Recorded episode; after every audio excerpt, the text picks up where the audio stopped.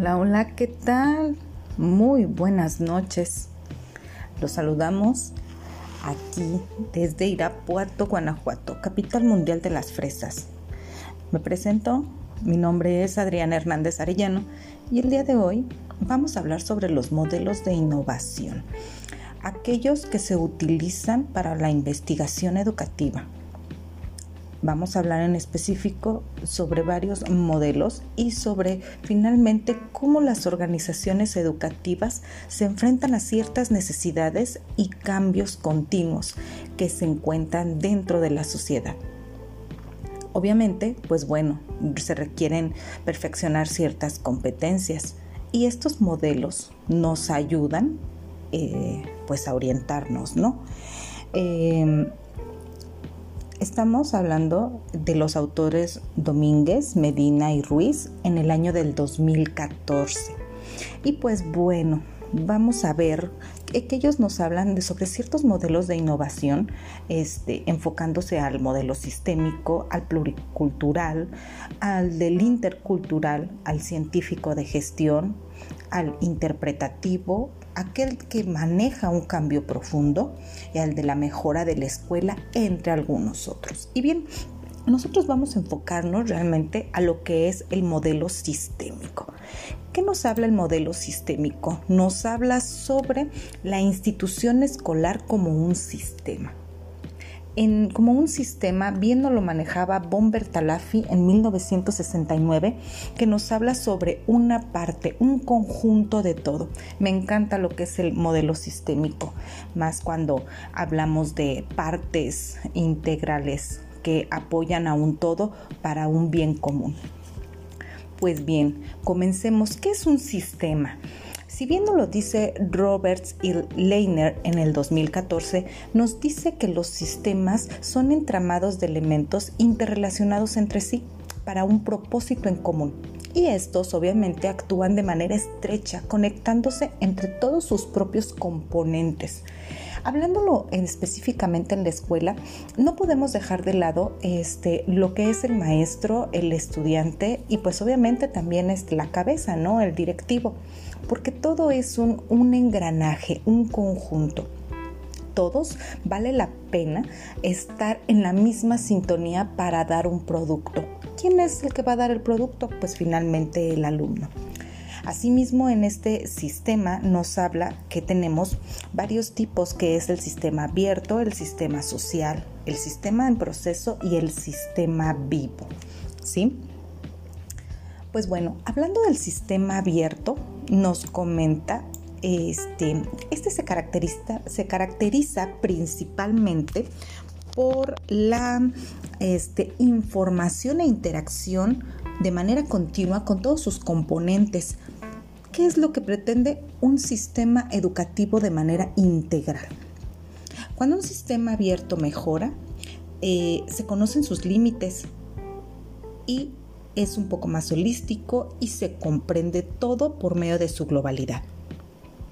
También nos habla sobre que un sistema abierto mejora cuando se observa que toda la interacción entre todas sus partes, obviamente aquí nos habla de sus entradas, pero ¿quiénes son las entradas? Pues bueno, todas las personas que lo integran, todas aquellas personas que son los responsables de llevarlos a cabo. Nos habla sobre que todos tenemos, debemos de llevar un cierto análisis e incidencia de un mismo sistema que lo integra. No podemos manejar, no podemos estar todos, este, nada más cada quien llevando su rumbo, cada quien llevando su batuta. No, debemos de llevar una misma sintonía. Y esto es para contribuir de manera general y naturalmente a una educación integral. Asimismo, un ejemplo de esto, pues bueno, son las escuelas, como bien lo comentábamos, son entidades sociales que, este, que dependen todos sus elementos de manera intrínseca y extrínseca, ¿verdad? Posteriormente viene lo que es el sistema social. Dentro de lo que es el sistema social, este se caracteriza por la interacción humana. Todas las partes son razones sociales y todos sus elementos son interactivos. Imaginémonos que nada más como tú como docente llegas a la escuela y pues realmente quieres empezar a trabajar, pero tú. Sí, pero es bajo un sistema, bajo ciertas reglas, eh, en comunicación, en constante interacción. No puedes dar el conocimiento tú solo, necesitas la interacción de un padre de familia y de un alumno. Las relaciones deben ser empáticas, ojo, empáticas, no nada más es el yo colaborativas y sobre todo por el bien común de la organización. Esto nos lo comenta Medina y Van Hout en el año 2008 y 2005 sucesivamente. Dentro del sistema social es importante visualizar que los grupos formales e informales forman el papel que desempeña cada uno de ellos dentro de la función de la escuela y te deben de visualizar los retos para cubrir con las metas y con las expectativas como un ente social, la escuela como un ente social, el sistema. Posteriormente viene el sistema de proceso. Yo lo veo el proceso como un engranaje, todo, todo eh, perfectamente armado y estructurado para que dé un buen resultado, para llegar a donde, a la meta que se visualiza. ¿no? Sobre todo en aquellos procesos, ¿no? Donde trabajan lo de proyecto escolar de mejora continua.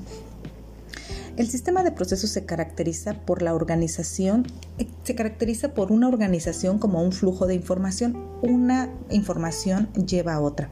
Se visualiza la escuela como una institución educadora que administra procesos formativos y enseñanza del aprendizaje. Es muy importante también que se vea esto como un sistema que debe de ser revisado constantemente. Esto es muy importante dentro de las escuelas. Al momento de que lo estaba leyendo y lo estaba analizando, veía como mm, muchas escuelas, eh, hablando precisamente, yo trabajo en un nivel pues, primaria, veía como algunos docentes eh, llegan a estancarse en su, en su formación eh, algunos directivos de igual manera y llegan a conformarse con aquello que ya trabajaron bien hace algún tiempo, piensan que debe de, mantenerse. Sin embargo, aquí puse con mayúsculas, debe de ser revisado constantemente y sometido a un análisis escrupuloso para evitarse que se dañe la estructura del mismo. ¿Cómo? Haciendo cambios constantes, pero de manera positiva y propositiva. Hay que rediseñar, tomar nuevas direcciones y planificar para la innovación fecunda del proceso mismo del sistema. Y finalmente viene el sistema vivo. Aquí me encantó la imagen que, que encontré. porque un sistema vivo? Bueno, pues ahí encontré un dinosaurio, ¿no? Y viene una mariposa y viene este, como la, la evolución, ¿no? Y finalmente es eso, ¿no? Que nosotros formamos parte de un sistema vivo la misma escuela es parte de un sistema vivo, que no se nos olvide que trabajamos con personas, que debe, somos humanos y no solamente este, máquinas que requieren de un, este, de un resultado, ¿no? De un proceso, no. El sistema vivo se caracteriza porque el mundo se encuentra formado por entidades autónomas. Eh, ¿Cómo se ve un sistema vivo? son los componentes básicos del universo, son sistemas vivos, son interconectados y fluidos. Es muy importante que es una fuerza natural, este evoluciona permanentemente, mantiene, eh, tiene un plan continuo y sus relaciones son brindarles de manera pacífica, manteniendo la energía presente. Aquí cito a Bomber Talafi en 1969, donde nos dice que él menciona la construcción del conocimiento a base de la interacción de sus elementos basados en un sistema. Este, no es la primera vez que eh, cito a Bertalafi, me gusta su definición y creo, concuerdo con él, ¿no? Todos somos en base a un sistema, no somos entes solos y quizá por eso el enfoque que se le da al, el enfoque sistémico que se le da a la investigación dentro de la escuela. Y pues bueno, por mi parte es todo. Disculpen un poco este, mi inquietud, pero esperemos si les haya sido de su agrado. Esperemos que pasen una muy buena noche y vernos o escucharnos pronto. Hasta luego. Esto fue el enfoque esto fue Los modelos de innovación basado en el enfoque sistémico para la doctora Gabriela Hernández Valderrama. Buenas noches.